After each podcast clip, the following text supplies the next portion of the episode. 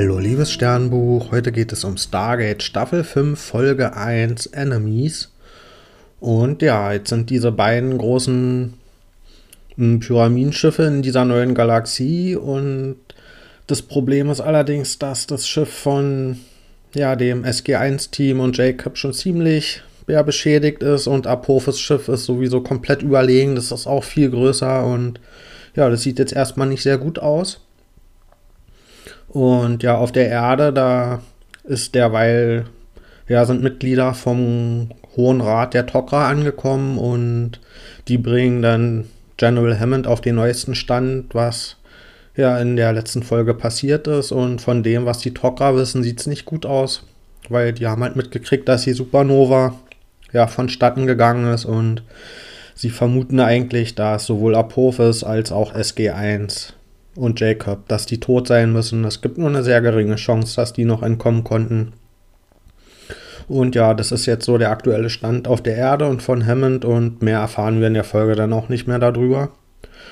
Und ja, SG1 ist allerdings noch nicht tot, obwohl dieses Schiff von Apophis überlegen ist. Kommt noch ein unbekanntes Schiff an, das wir vorher noch nie gesehen haben. Wir sind ja auch in einer neuen Galaxie und das greift zuerst dieses gefährliche große Schiff von Apophis an. Und ja, während dieses Kampfes kann dann SG1 und Jacob mit ihrem kleineren Schiff, die können dann hinter die Sonne von diesem Sonnensystem fliehen und sich da erstmal verstecken. Und ja, währenddessen wollen Jacob und Samantha das Schiff reparieren und machen das auch zum Teil. Und O'Neill und Daniel, die verarbeiten ein bisschen, was passiert ist. Ja, vor allen Dingen der Verlust von Tieralk, der gefangen wurde von Apophis. Mm, das belastet die beiden doch schon ziemlich und O'Neill bestätigt dir das, was ich auch schon in der letzten Folge gesagt habe, dass er als Colonel da nicht gut gehandelt hat und ja, der hätte das eigentlich kommen sehen müssen und der hat da Tieralk zu viel freie Hand gelassen und ja, diese Kritik, die erkennt jetzt hier auch O'Neill, dass er da falsch gehandelt hat und ansonsten hat er noch damit zu kämpfen, dass er gerade nicht mehr so viel zu sagen hat, weil ja, Jacob, der hat so ein bisschen die Kontrolle über das Schiff übernommen. Und eigentlich wollte ja aber ja O'Neill, dass die Menschheit die eben Kontrolle über dieses ja ergatterte Schiff behält und ja, aber durch sein Versagen in der letzten Zeit sieht er sich jetzt auch nicht mehr so in Selbstbewusstsein, dass er überhaupt noch ja, gute Entscheidungen treffen würde. Von daher bleibt diese Frage jetzt erstmal offen, wer überhaupt jetzt die bessere Person ist, um dieses Schiff zu kontrollieren. Und ja, dann sie, kommen sie irgendwann von der Sonne wieder vor und da finden sie Apophis Schiff und da sind keine Lebenszeichen mehr drauf und ja, sie gehen dann noch auf dieses Schiff und da sind ganz viele tote Jafar und ja, die wurden alle getötet und wir sehen dann auch von wem, nämlich tauchen Replikators auf. Also diese kleinen mechanischen Spinnen, die ja alles konsumieren und zerstören können.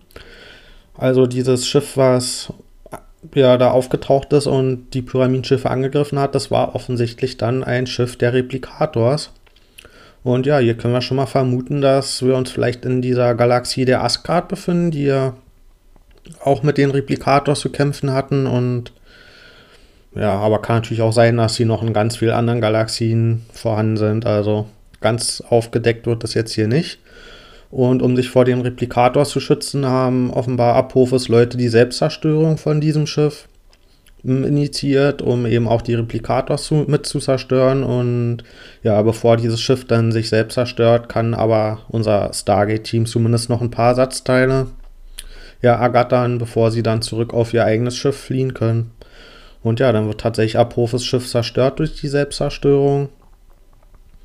Und dann taucht allerdings noch ein Cargoschiff auf. Also bevor dieses große Schiff zerstört wurde, ist offenbar noch ein Schiff, das fliehen konnte. Und ja, per Kommunikation stellen wir fest, da ist Tialk drauf. Ja, Tialk hat überlebt. Und der hat auch noch ja, rebellische Jafar bei sich, die sich Apophis widersetzt haben. Und ja, der kommt dann auf unser Pyramidenschiff mit seinem kleineren Cargoschiff. Und eigentlich ist alles gut, aber es stellt sich raus, er hat gar nicht rebellische Jafar bei sich, sondern Apophis und Tialk ist der neue First Prime von Apophis.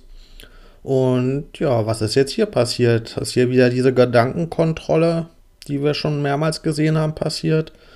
Ähm, Tialk behauptet allerdings, dass es jahrelang sein Plan war, dass er die ganze Zeit den Stargate-Leuten nur was vorgespielt hat und ja, ist wirklich die Frage, was jetzt hier die Wahrheit ist. Und Tialks Sohn, der wurde ja auch mal einer Gehirnwäsche unterzogen, wo er dann auch wirklich dachte, dass das alles war, was er denkt. Also vielleicht denkt jetzt Tialk das auch nur, dass er die ganze Zeit ein Spion nur war. Und ja, es gibt dann so ein paar Zeichen, dass Tialk vielleicht auch Apophis nur was vorspielt, weil er so ein paar ja, Möglichkeiten hinterlässt, dass sich das Stargate-Team wieder befreien kann und hinterher wandelt sich das Blatt aber wieder und man sieht, dass das vielleicht doch nicht ja im Sinne des Stargate-Teams war, sondern dass das nur ein Trick war, um ja Jacob noch aufzulauern und eben dahin zu locken und ja, also das wechselt immer hin und her, was jetzt wirklich sein könnte und das fand ich ziemlich gut geschrieben und T-Alk wird dann auch zum Teil ziemlich fies, weil er droht O'Neill damit, dass O'Neill der neue Wirt wird, wenn T-Alk Symbiont ausgewachsen ist. Das heißt, er sagt ihm, hier, ich bin der große, neue und auch alte First Prime von Apophis und du wirst irgendwann auch ihm dienen mit meinem Symbionten. Also wirklich ja, schwere Geschütze, die verbal und psychologisch ausgefahren werden. Und ja, dann sehen wir allerdings, dass durch das Cargoschiff noch ein paar Replikators überlebt haben und ja, damit jetzt auch auf diesem Pyramidenschiff sind und die übernehmen so ein paar technologische Schnittstellen von dem Schiff und befreien sogar SG1. Und ja, die Energiewaffen von Apophis sind nutzlos gegen die. Das heißt, er kann sich nicht gut gegen die verteidigen. Das haben wir auch schon in der Vergangenheit gesehen.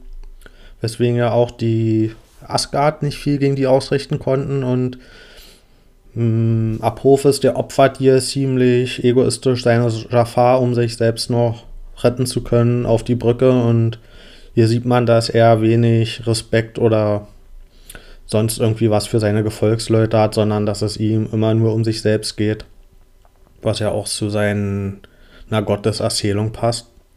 Und ja, glücklicherweise weiß aber das Stargate-Team, dass es noch ein paar Projektilwaffen im Lagerraum gibt und die schaffen sie dann auch ja, zu erlangen. Und gegen Projektilwaffen sind die im Replikator ist ja nicht ganz so widerstandsfähig und der Plan ist dann mit dem Cargoschiff zu fliehen, weil ja, dieses kleine Cargoschiff, da kann man es schaffen, die paar Replikators irgendwie noch zu zerstören, die da drauf sind, aber bei den großen Pyramidenschiff ist halt jede Hoffnung schon verloren, weil es halt viel zu groß ist, um das wieder zu befreien und ja, O'Neill will allerdings nicht ohne Tieralk verschwinden und dann gibt es auch einen großen Showdown zwischen O'Neill und Tieralk und in dem muss O'Neill Tieralk dann erschießen, weil der ja durch seine Gedankenkontrolle oder was auch immer mit dem los ist, sich nicht ergeben würde oder freiwillig mitgehen würde und O'Neill erschießt dann Tieralk und der wird allerdings zum Glück nicht so stark verletzt, dass sein Symbiont ihm nicht wieder heilen könnte. Das heißt,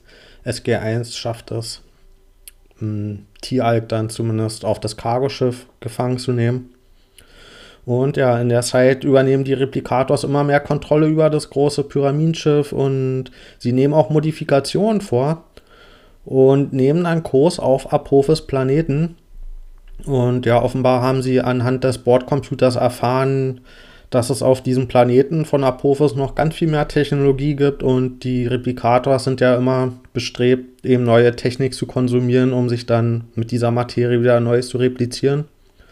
Und ja, offenbar haben sie anhand des Bordcomputers jetzt ein neues Ziel gefunden und durch die Modifikation, die sie vorgenommen haben, kann das Schiff jetzt auch viel schneller fliegen als vorher. Das heißt, es ist überhaupt gar kein Problem, jetzt in kürzester Zeit wieder zur ja, unserer Galaxie zurückzukommen, was vorher eigentlich physikalisch unmöglich schien.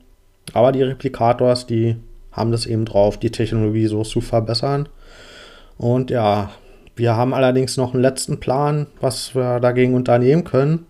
Nämlich ist der Plan, den Antrieb kaputt zu machen, sodass dieses Schiff eben nicht mehr stoppen kann, sondern in den Planeten crasht von Apophis. Und ja, das gelingt dann auch und das Pyramidenschiff, das crasht in den Planeten und explodiert dort und unser SG1-Team kann dann in letzter Sekunde mit dem Cargoschiff noch fliehen, zusammen mit Tialk an Bord.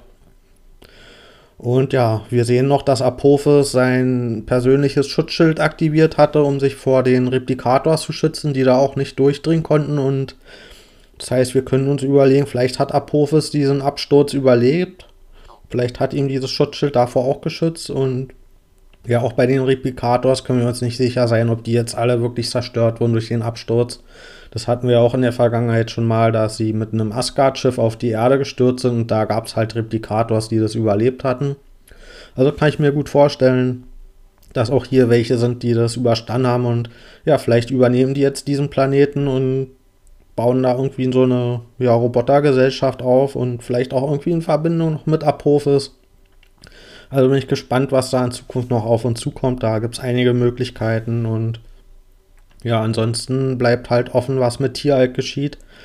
Den haben wir jetzt zwar gerettet und auf unserem Schiff, aber der scheint immer noch unter dieser Gehirnwäsche zu leiden oder ja, das heißt, der ist jetzt noch nicht direkt wieder uns gut gestimmt und das bleibt halt auch noch offen, was da jetzt passiert. Ich gebe der Folge 8,5 von 10 Sterne. Mir hat es gefallen, erstens hier dieser Konflikt mit Tieralk, dass er eben zur Apophis Seite gewechselt ist und das waren so Sachen, die ich eigentlich schon immer erwartet habe von der Serie, weil es da einfach viele Möglichkeiten gibt, dass auch mal Leute von unserem SG1-Team, von einem Goa'uld ja übernommen werden und dann wirklich über längere Zeit dann eben dieser Konflikt dort aufgebaut wird und wir uns gegen die stellen müssen und die irgendwie wieder befreien müssen. Und ja, das hat mir gefallen, dass es hier mal jetzt so eine Sache gab, die eben nicht in einer Folge wieder aufgelöst wurde, sondern die jetzt offenbar länger mal auserzählt wird. Sehe ich einiges an Potenzial drin, auch ja, dass es eben auch so ein Konflikt ist, der nicht einfach nur so simpel gut böse ist, sondern wo auch so ein bisschen emotionale Fallhöhe mit drin steckt, weil es eben eine Person ist, die wir eigentlich retten wollen und die wir eben nicht einfach nur abknallen können. Ansonsten fand ich es ein bisschen schade, dass wir diese fremde Galaxie schon wieder verlassen haben. Da hatte ich eigentlich gehofft, dass, ja, dass wir da noch ein paar mehr neue Sachen erleben, außer dass wir jetzt eben Replikators wieder getroffen haben, die wir ja aber auch schon von vorher kannten. Da ja, hätte es eigentlich viel mehr Möglichkeiten gegeben, was man damit hätte anstellen können. Aber ja, ich kann es auch verstehen, dass sie da jetzt nicht allzu lange geblieben sind, weil ja, diese Raumschiff, Weltraum, Science-Fiction-Serien, das ist ja gerade ja so ein Untergenre vom Science-Fiction, wovon sich Stargate eigentlich ein bisschen gelöst hat. Eben durch dieses Sterntor, mit dem man eben von Planeten zu Planeten reisen kann, ohne dass man eben Raumschiffe im Weltraum braucht. Und wenn sie sich jetzt hier längere Zeit in dieser neuen Galaxie befunden hätten, dann hätten sie, glaube ich, ihren Unique Selling Point, ja, den hätten sie ein bisschen verlassen und daher finde ich es auch verständlich, dass sie ja eher wieder zu dem zurückgegangen sind, jetzt was eben Stargate auch abhebt von anderen Serien. Also ja, ist einerseits verständlich, aber ich finde es auch ein bisschen schade, weil man da zumindest ein paar mehr neue Elemente noch hätte mitbringen können von so einer neuen Galaxie. Aber ja, mal gucken, was die Replikators noch alles anstellen und was, wie es mit Apophis und Tiag weitergeht. Also, wir haben zumindest einen guten Grundstein gesetzt, dass die Staffel jetzt spannend weitergehen kann. Also dann, bis bald.